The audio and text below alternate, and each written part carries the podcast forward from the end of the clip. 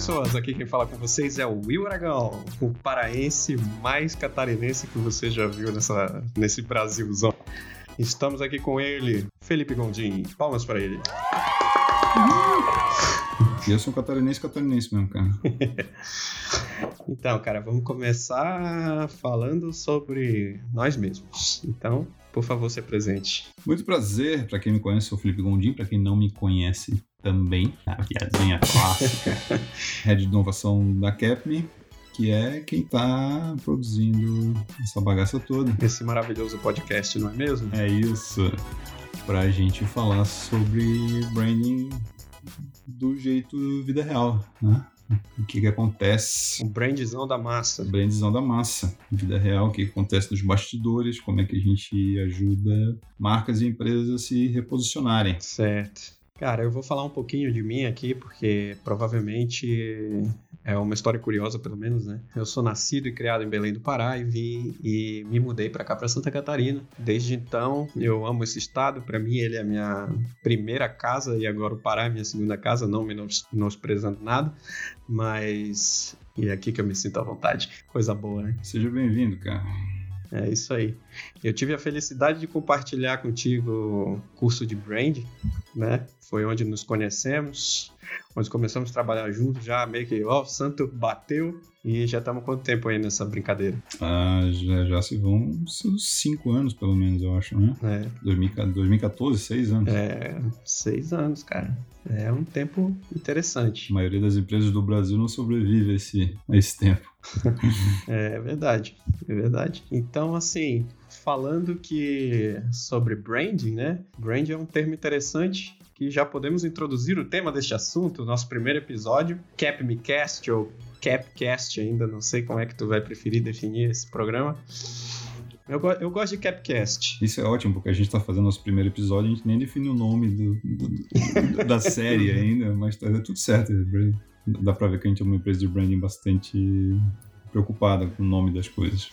E, e, não só isso, o nome da, o nome da própria CapMe é, é derivado de um termo em inglês, que é captivate, né, que, é, que é cativar. Então, cative-me, basicamente quer dizer... O... Uma dúvida que eu sempre tive, que eu sempre imaginei que era capitalisme. Mas é, é, é, como se fosse a mesma coisa, não? Não, capitalizar tem, tem a ver com, com, com grana mesmo, né? E o captivate é de, de cativar, é do pequeno príncipe, né? Ah. Me, me, me, cative. Ah. Se torna eternamente responsável por aquilo que tu cativou. Justamente. Isso para as marcas também é, um, é uma verdade. Ah, só que interessante. Olha, que novidades, depois de seis anos. e aí o cara descobre que, putz, não foi isso que eu acreditei, cara. Não, não é por isso que eu trabalho é... contigo. e também, e também a nossa, nossa patrocinadora, Disruptive Academy, também, outra, outro, outros termos em inglês. Então, estamos rodeados, né, desde o branding até a CAPME e a Disruptive Academy, todas as expressões em inglês, que vai ser o tema do nosso episódio de hoje.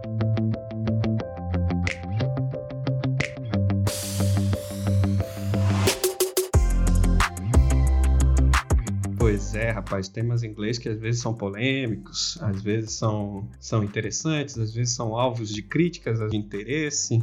O que, que você acha sobre esses termos, jargões e tudo mais que a gente utiliza no meio corporativo de maneira assim, né? Usamos de maneira bem aberta, sem muitas regras, sem muitas, sem muitas preocupações tem algum tipo de preocupação para usar essa, esses termos? Eu, eu, acho, eu acho que existe uma principal que é a funcional. Né? Eu acho que a gente uh, se utiliza de, de termos em inglês isso se torna uma, uma, regra porque as principais escolas de, de, de administração e de, de, gestão são escolas americanas e isso tudo surgiu com muito mais força, inclusive o próprio branding né, surge nos Estados Unidos, etc. Ah, então as primeiras literaturas, os primeiros trabalhos do mercado trouxeram essas, essas, essas teorias, essa literatura de lá e tem muitos termos que eh, se demorou muito tempo para encontrar uma, uma tradução fidedigna do que aquilo ali queria dizer, então muitas vezes a gente usava em inglês mesmo. Ah, o próprio branding, né? A gente falar de gestão de marca é muito menos atrativo e às vezes até muito menos do que realmente é, né, o branding como um todo. Então a gente já usa o termo que foi né, cunhado originalmente dessa, dessa forma. Mas eu acho que a gente pode aportuguesar sempre que sempre que possível, até para deixar a mensagem mais clara para quem não entende nem os conceitos nem a língua inglesa. Mas, como eu falei, existe uma função, né? Às vezes, quando você traduz e aquilo quer dizer menos do que realmente é, acho que a gente está perdendo, aí, aí faz sentido manter a originalidade. Uh, mas também não faz sentido só falar inglês para parecer mais descolado, parecer que entende mais do assunto, se existe uma outra opção em português. Né? Por exemplo, quando a gente fala de show, existe espetáculo, quando a gente fala em performance, existe desempenho, existem palavras em português que, que fazem, que cumprem o mesmo papel em inglês. Mas às vezes a pessoa, às vezes a pessoa nem sabe, às vezes, por exemplo, performance é uma palavra tão utilizada que às vezes a pessoa nem, nem se dá conta que ela é uma palavra importada. E, e, às vezes ela pode até desassociar o significado de performance e desempenho, né? É, por algum alguma costume ou falta de informação mesmo, né? Perfeito. Até porque até porque performance também é utilizada já para outros outros fins, né? Tipo uma performance teatral não é a mesma coisa que um desempenho teatral, né? São, são funções diferentes, né? Por isso que eu acho que, que o grande balizador do uso ou não da, da, das expressões em inglês é a função, né? É um aspecto funcional do negócio. Se ela está sendo utilizada para expressar ou para comunicar aquela intenção de um jeito que faça mais sentido ser inglês, eu acho que sim. E, e, isso no Brasil já ocorre há muito, né? A gente está discutindo aqui mais, uh, estamos discutindo no meio de agências ou meio de inovação, startups. Startup é um, também é um termo que é bastante utilizado ultimamente, né? Já até até bem batido, startup. Então, assim, ó, no meio corporativo em que a gente geralmente se envolve, que é trabalhar com brand, que geralmente trabalhamos com, com empresas que podem envolver inovação ou, queiram se, ou querem se envolver em inovação, a gente costuma dar os termos comuns, por exemplo, jobs, timeline, deadline, check-up, coisas nesse sentido, que isso também eu acredito que tenha vindo, por exemplo, de profissionais que foram para fora, trabalharam para fora, se adaptaram dessa maneira e de algum modo, quando voltaram para o Brasil, também deram força nesses termos, assim, principalmente no âmbito de agências de, de publicidade, né, estúdios de design e coisas nesse sentido. São profissões que geralmente trabalham com, com tecnologia ou coisas mais atuais, né? É, e, e, e, são, e são atividades que também demandam um conhecimento técnico a respeito de coisas, por exemplo, como gestão de projetos, onde as principais publicações, as publicações, desculpa, também acontecem na, na na língua inglesa, né? Então, se você vai, vai estudar uh, gestão de projeto, tá, tá lá deadline, tá lá timeline, roadmap, todas essas, essas expressões em inglês vêm de estudos de fora Uh, onde as, as publicações nacionais são acabam, acabam, no começo especialmente eram, eram meras traduções do conteúdo estrangeiro né então uh, quem, quem acabava tendo acesso em primeira mão a esses, a esses conteúdos estrangeiros acabava começando a executar essas, essas novas terminologias e acabava que isso era o, virava padrão, né? Porque era só o que existia, né? Timeline, linha do tempo, a mesma coisa, mas como vinha em timeline referente a a gerência de projeto, quando tinha o deadline, quando tinha o project management, que hoje até é um cargo, né, o PMO, né, é, é um gestor de projeto responsável pelo... É, pelos... Já chega em, em, siglas que eu já não faço ideia, já até eu mesmo já, é, já me perco no meio das, das siglas, né. Justamente, o PMO é o, é o Project Management, né, então, Project Manager, então é, é o cara que, que gerencia os projetos. E todos os outros Cs também. Todo mundo quer ser um CEO hoje. tá correto? Tá e correto isso? Todo mundo poder, pode ser um CEO? E a maioria não tem nem noção do que é, né? A maioria não tem nem noção do que, que é, né? Ser o CEO, né? Qual, qual o papel do CEO? Acha que é se matar, é matar os outros, dar chicotada. Mas todo mundo o CEO, cara. É, eu lembro de ter ido em alguns eventos de, de empresas e inovação e toda vez que eu recebia um cartão de visita, tava lá, fulano de tal é um CEO. Eu, Poxa, esse cara aqui é importante. Aí deixa eu ver esse outro aqui. Pô, esse aqui também é CEO. Caraca, tô rodeado de CEO por aqui, só tem gente importante. É, é, é, natural isso? É processo natural a pessoa utilizar esses termos para. É uma técnica comercial ou, ou, é algo que vai acontecer naturalmente? É, dizer que é CEO nada mais é que ser um antigo diretor executivo. né? É, só que CEO é muito mais, muito mais legal como sigla, né? Tanto que a maioria nem, nem coloca o que realmente significa, que é Chief Executive Officer.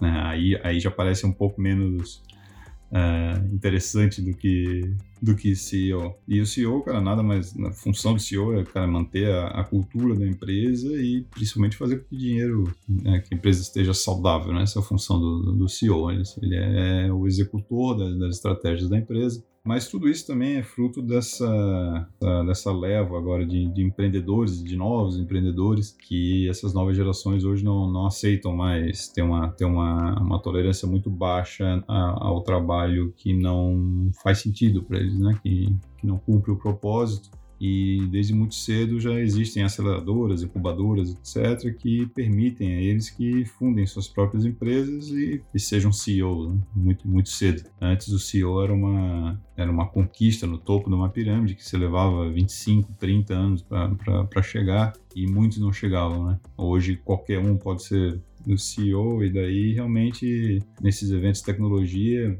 é bastante provável que dos 50 cartões que você pegue, uns 40 seja de CEOs. É. é. E antigamente, se você conseguisse um, você tinha chegado, você tinha feito um bom networking. Pois é, exatamente isso que eu quis dizer. é, você está aí no, no mar de CEO e você já não consegue mais saber a diferença da importância em relação a isso. Acabou banalizando, de certo modo.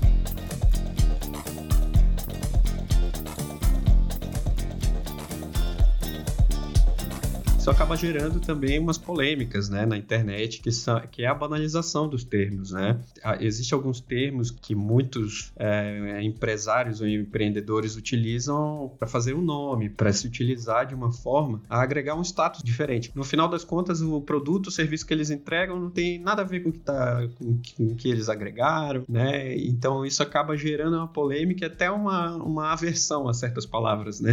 Por exemplo, até a própria palavra em português inovação, que eu até até falei bastante aqui, o brand, o próprio brand, quando na época que a gente começou a estudar junto, de repente todas as agências de, daqui do Vale do Itajaí começaram a fazer brand, mesmo sem saber exatamente o que, que era brand, mesmo sem as turmas ainda estarem formadas de brand, né? Então acaba se utilizando desse termo de uma forma incoerente, digamos assim. Bastante. Uh, a, a, gente foi a primeira turma de, de especialização em brand em Santa Catarina, né? então é, dá para entender que, que, não tinha muita gente que fazia branding antes da, da, nossa turma se formar, principalmente. Apesar de já ter vindo bastante gente de fora e tal, mas uh, não era um mercado profissional local, assim, né? É, local formado, como, como já é hoje em dia. Então, assim, a gente tem, por necessidade de, ou por incompetência, vamos, vamos colocar assim, na forma de não ser competente para comunicar da melhor forma possível, a gente tem mania de criar neologismos né, para vender coisas antigas. Né? A gente pega o que a gente tem guardado aqui na gaveta, tal, tira o pó,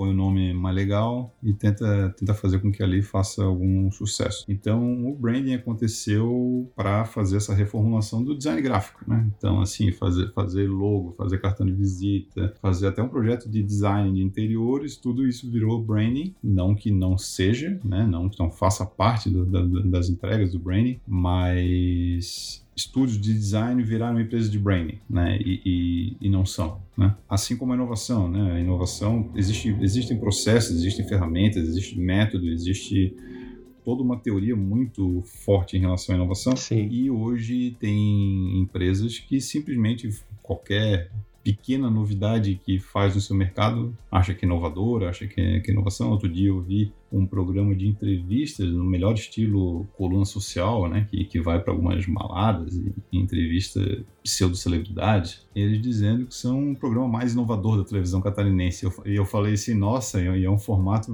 realmente bastante novo, né? Ninguém nunca fez isso, né? é, então a inovação tem, tem sido usada para só para chamar atenção mesmo, né? Só para uhum. criar um, um burburinho, criar um, um ar mais interessante, mas pouquíssima gente realmente faz inovação com o olhar e com a atenção que deve, como deve ser. E assim para muita coisa, né? Tanto para branding, quanto para inovação, quanto para disrupção, quanto para outras áreas também, né? Como a engenharia, às vezes né? Como eu acho que todas as áreas têm as suas, né, seus termos aí que, que são mal colocados para tentar parecer mais do que são, uh, e às vezes são até coisas completamente diferentes. Não, não é nem que, que não chega lá, mas que realmente não é aquilo. Né? Eu, lembro, eu, eu lembro de um evento desse de ver uma advogada e ela tendia pelo WhatsApp e ela me falou assim: Olha, é, eu tenho um atendimento bastante disruptivo, você pode me mandar WhatsApp, que não sei o que. Eu falei assim: Tá, mas isso não é disrupção.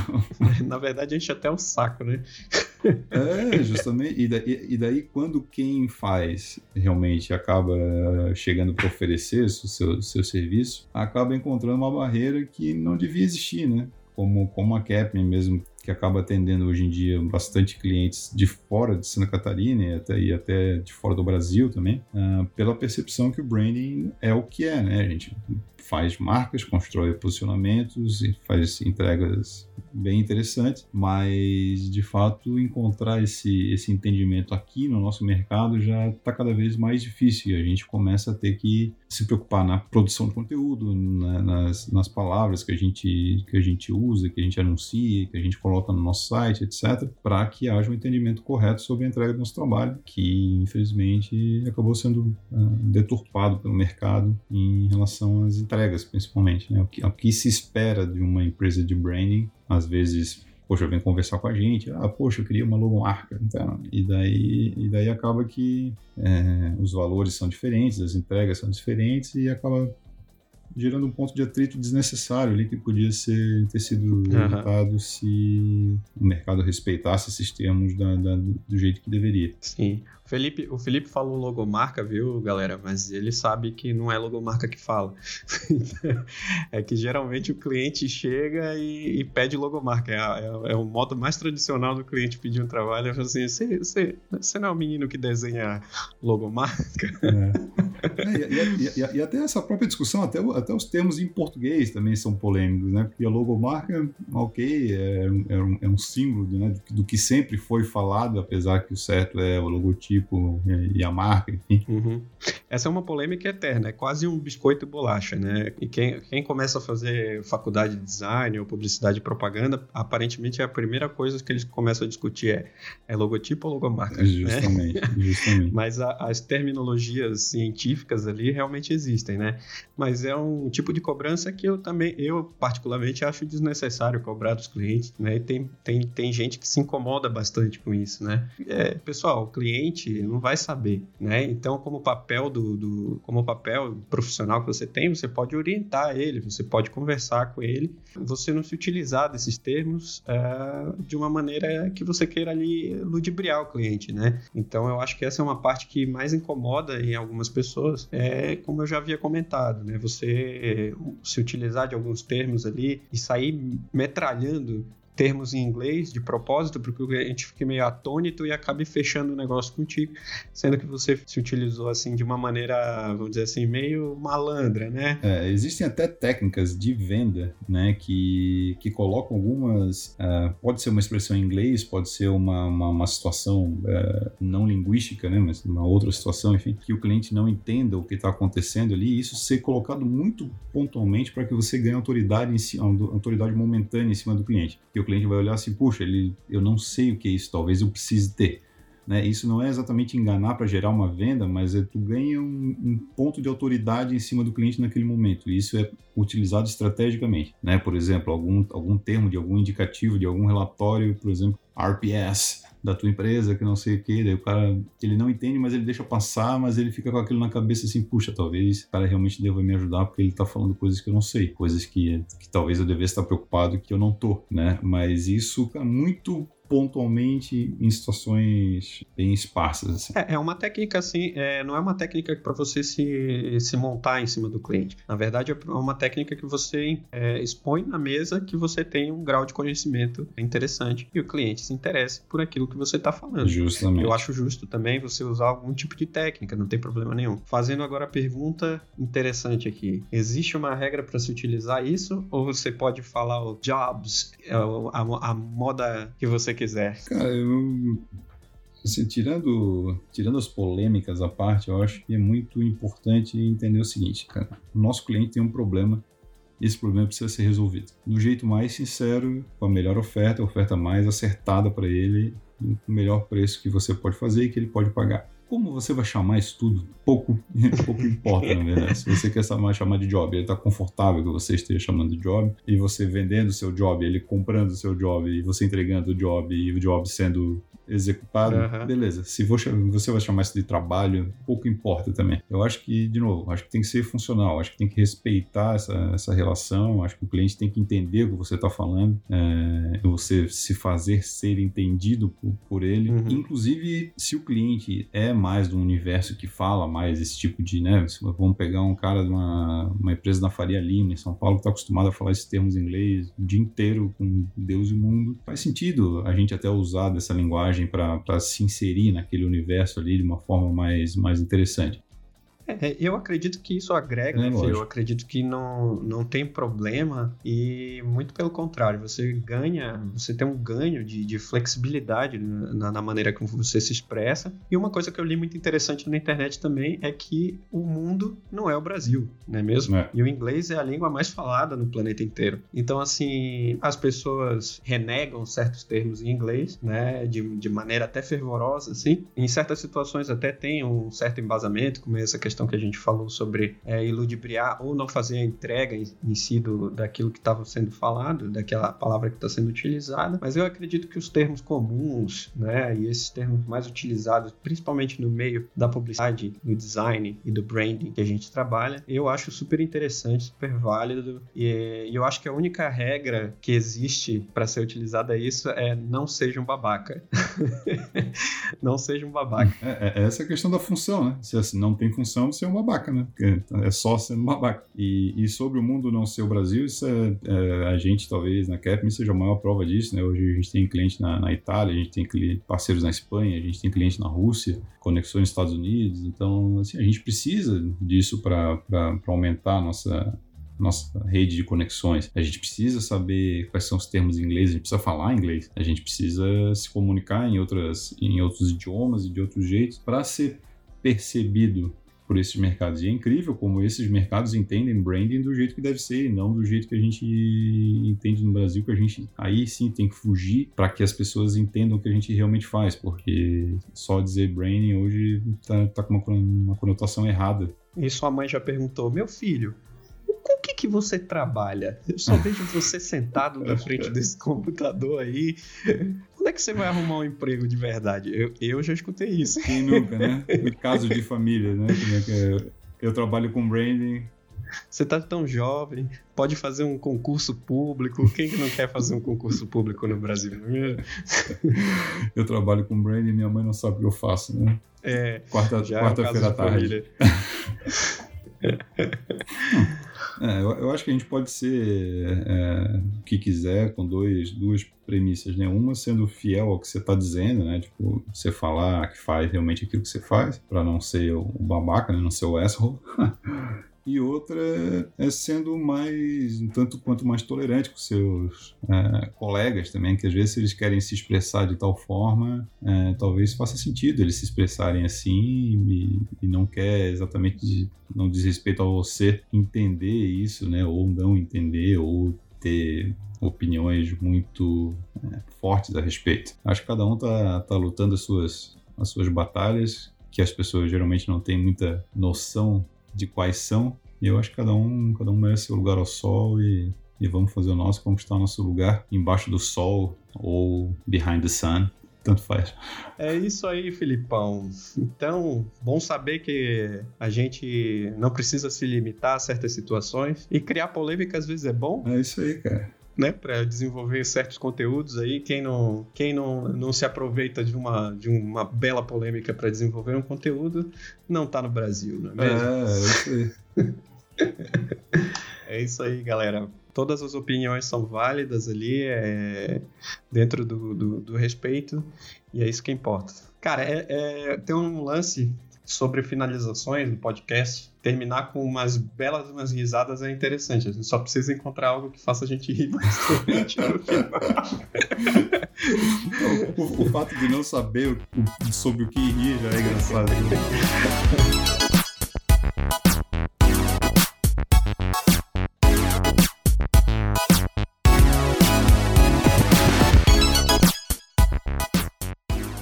vamos deixar um easter egg para quem, quem escutou a gente até agora. Easter egg é uma palavra aí também, hein, Felipe? É...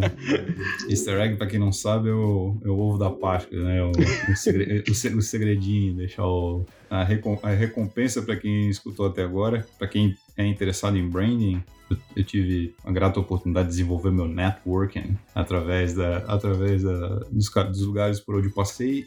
Dito isso, cada, cada profissão tem seus, suas referências. Né? O futebol hoje em dia tem sabe, Messi, Cristiano Ronaldo, Neymar, tecnologia teve Steve Jobs, tem o Bill Gates, e o branding tem um cara desses, que é uma referência dessas, e que a gente está muito feliz de contar com a presença dele em um dos nossos futuros episódios. Sr. David Acker, é responsável por algumas das maiores marcas do mundo e a gente vai começar a divulgar esses, esses trabalhos dele previamente para que vocês entendam a importância desse cara e vão ficar muito felizes em trocar uma ideia sobre branding e aí sim vários termos em inglês, o episódio vai ser em inglês. Olha então... aí, galera, olha a importância aí, hein? Olha a importância aí de aprender o inglês. Eu, inclusive, estou fazendo parte disso, porque, né, estou correndo atrás do meu inglês que eu perdi. E, e é muito foda. Ter esse cara, ter esse cara é uma, é uma, é uma, uma recompensa do, do, do, nosso trabalho que a gente fez aí ao longo dos anos e vai ser muito foda. E é um senhor de 80 anos que, cara, eu tô mega, mega feliz que ele vai participar de um podcast. Eu acho que, cara, alguém com 80 anos fazendo isso é muito legal. É isso aí, galera. Então, próximo episódio vai ser integralmente de Brain. É isso aí.